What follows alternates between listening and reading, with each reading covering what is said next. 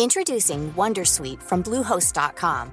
Website creation is hard, but now with Bluehost, you can answer a few simple questions about your business and get a unique WordPress website or store right away. From there, you can customize your design, colors, and content. And Bluehost automatically helps you get found in search engines like Google and Bing. From step-by-step guidance to suggested plugins, Bluehost makes WordPress wonderful for everyone. Go to bluehost.com/wondersuite.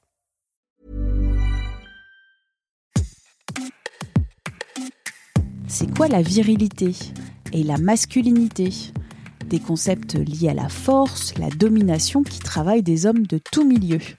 En politique cette semaine, avec le ministre de la Santé François Braun, mais aussi le député LR du Lot Aurélien Pradier. Tous les deux ont été repris sur leur utilisation de ce qualificatif viril. Le ministre évoquait des négociations houleuses, le deuxième, Aurélien Pradier, d'altercation avec un autre élu. Chez les artistes mi-février, c'est l'acteur Vincent Cassel qui trouve que ça devient problématique si les hommes devenaient plus féminins.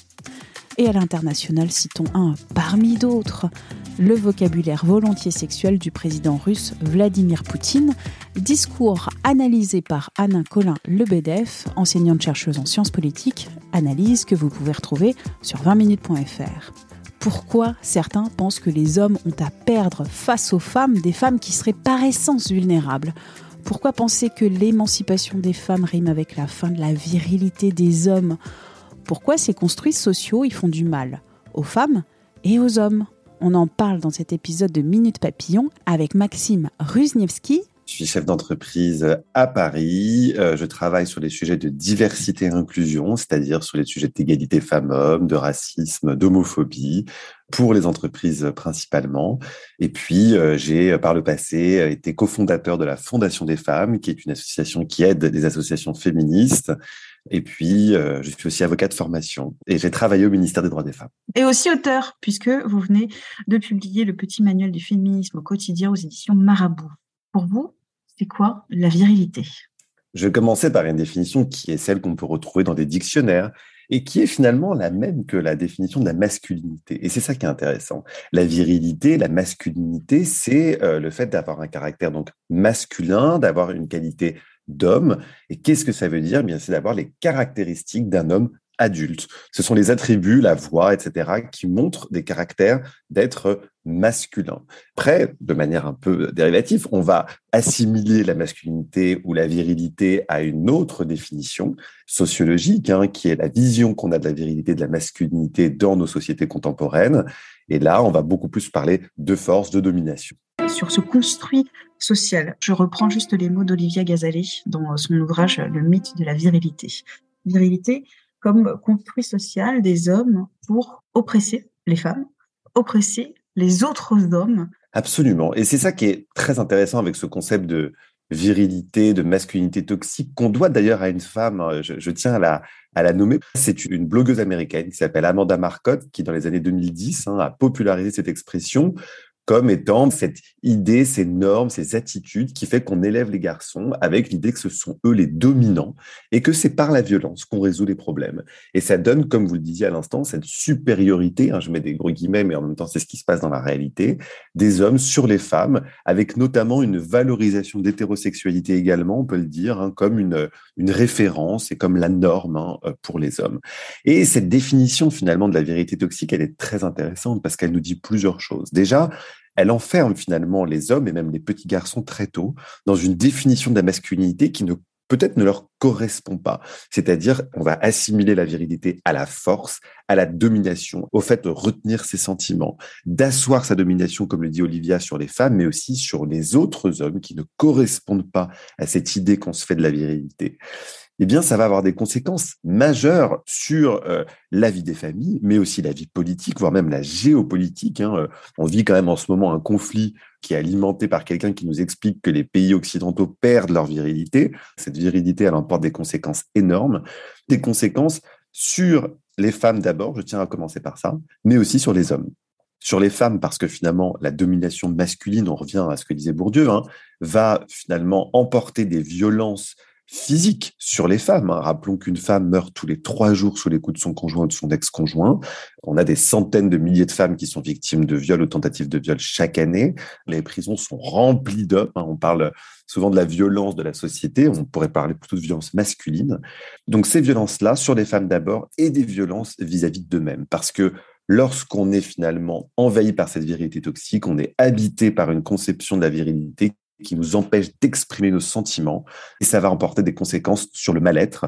On voit par exemple que les hommes se suicident plus que les femmes. Donc on voit, voilà, ces conséquences-là sont très nombreuses et ne concernent, enfin, concernent pardon, la société tout entière. Vous parlez de virilité toxique. Est-ce qu'il y aurait une virilité non toxique? Bien sûr, je crois que la virilité non toxique, c'est la virilité tout court. Finalement, c'est cette masculinité qui est propre à chacun. On a tous une manière de vivre notre masculinité qui est différente. À ce titre-là, il faut juste l'assumer, finalement se moquer des dictates, de ce que la société attend de nous. Je crois d'ailleurs qu'il y a une génération, euh, peut-être certaines, certains nous écoutent, qui n'en peuvent plus de ces dictats virilistes et qui se disent, bah voilà, j'ai envie d'avoir, euh, euh, plutôt d'être avec un mec qui, qui ne correspond pas à ces clichés. Et il y a beaucoup d'hommes aussi qui se disent, j'ai envie d'exprimer mes sentiments, j'ai envie d'être moi-même.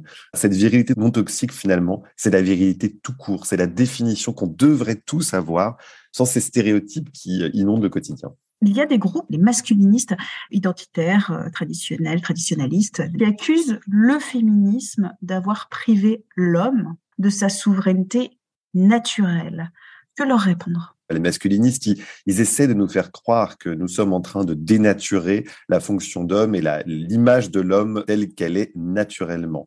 Et encore une fois, les anthropologues, tout le monde nous explique qu'il n'y a aucune domination naturelle. Cette domination, elle est construite. On peut juste se dire que pendant très très très longtemps, il y a eu un leurre. On nous a fait croire que les hommes étaient naturellement plus dominants parce que plus forts, mais finalement, les années récentes, et notamment la déflagration MeToo, ont interrogé les rapports entre les femmes et les hommes et ont complètement déconstruit cette notion de la masculinité. Donc, ce que j'ai envie de leur dire, c'est, bah, les gars, c'est mal barré pour vous, parce qu'en fait, là, il y a toute une génération qui arrive qui n'en peut plus de cette définition totalement viciée. Ceci dit, Parmi ces masculinistes, il y a beaucoup de jeunes. Et d'ailleurs, le rapport du Haut Conseil à l'égalité très récent, là, nous, récemment, pardon, nous a montré qu'il y avait toute une frange des jeunes qui n'ont pas du tout intégré euh, le féminisme, l'égalité femmes-hommes comme euh, un chemin nécessaire pour aller vers une société plus épanouie. Donc, je dirais finalement que la société est plus clivée qu'avant. Il y a vraiment des personnes qui sont convaincues par l'égalité femmes-hommes et qui euh, acceptent hein, cette déconstruction lente de nos stéréotypes et une autre qui se radicalise parce que euh, quand la société va mal et on est aujourd'hui dans un climat quand même euh, pas très sympa, eh bien, on se réfère à des vieilles lunes, dont le virilisme toxique. En conclusion, sur ce, sur ce sujet-là, je dirais aux personnes qui croient comme moi que le féminisme et l'égalité femmes-hommes est nécessaire de ne rien lâcher et de le dire et de le revendiquer parce que le silence profite à ceux qui ont le pouvoir en ce moment, c'est-à-dire bah, le patriarcat, le système patriarcat, une frange des hommes, hein, pas tous les hommes, qui s'accapare le pouvoir dans tous les domaines économiques, sociaux, culturels, sportifs, etc. Aujourd'hui, en 2023, comment répondre au malaise masculin?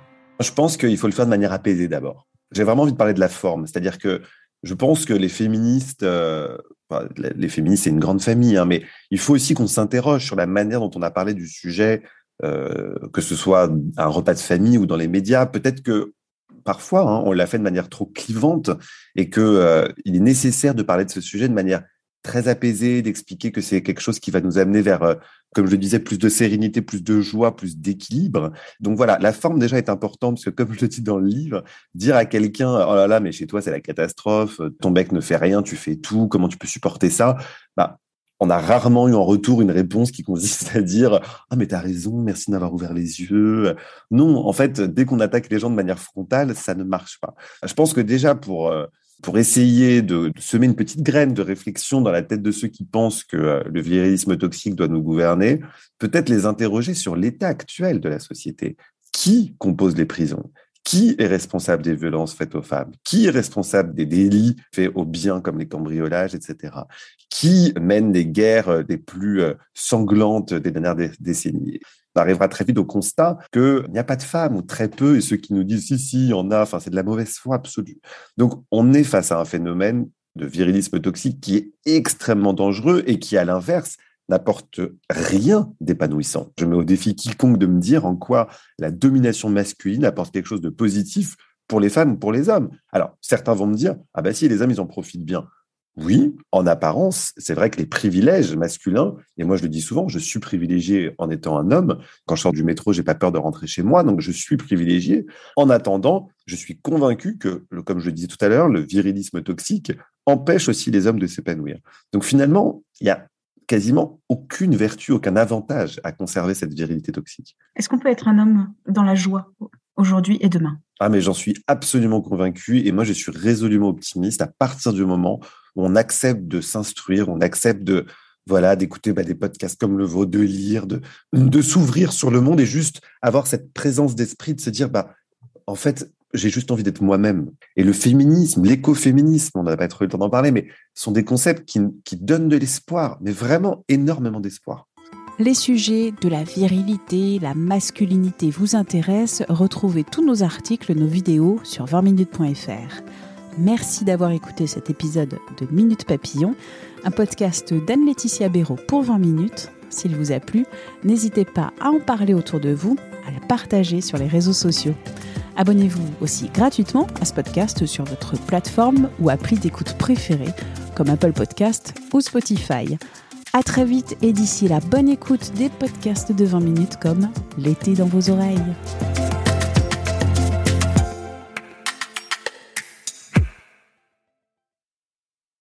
On ne va pas se quitter comme ça. Vous avez aimé cet épisode? Sportif, généraliste, sexo ou scientifique, varié mais toujours bien informé. Découvrez les autres podcasts de la rédaction 20 minutes sur votre application d'écoute préférée ou directement sur podcast au pluriel.20minutes.fr et merci de nous avoir écoutés.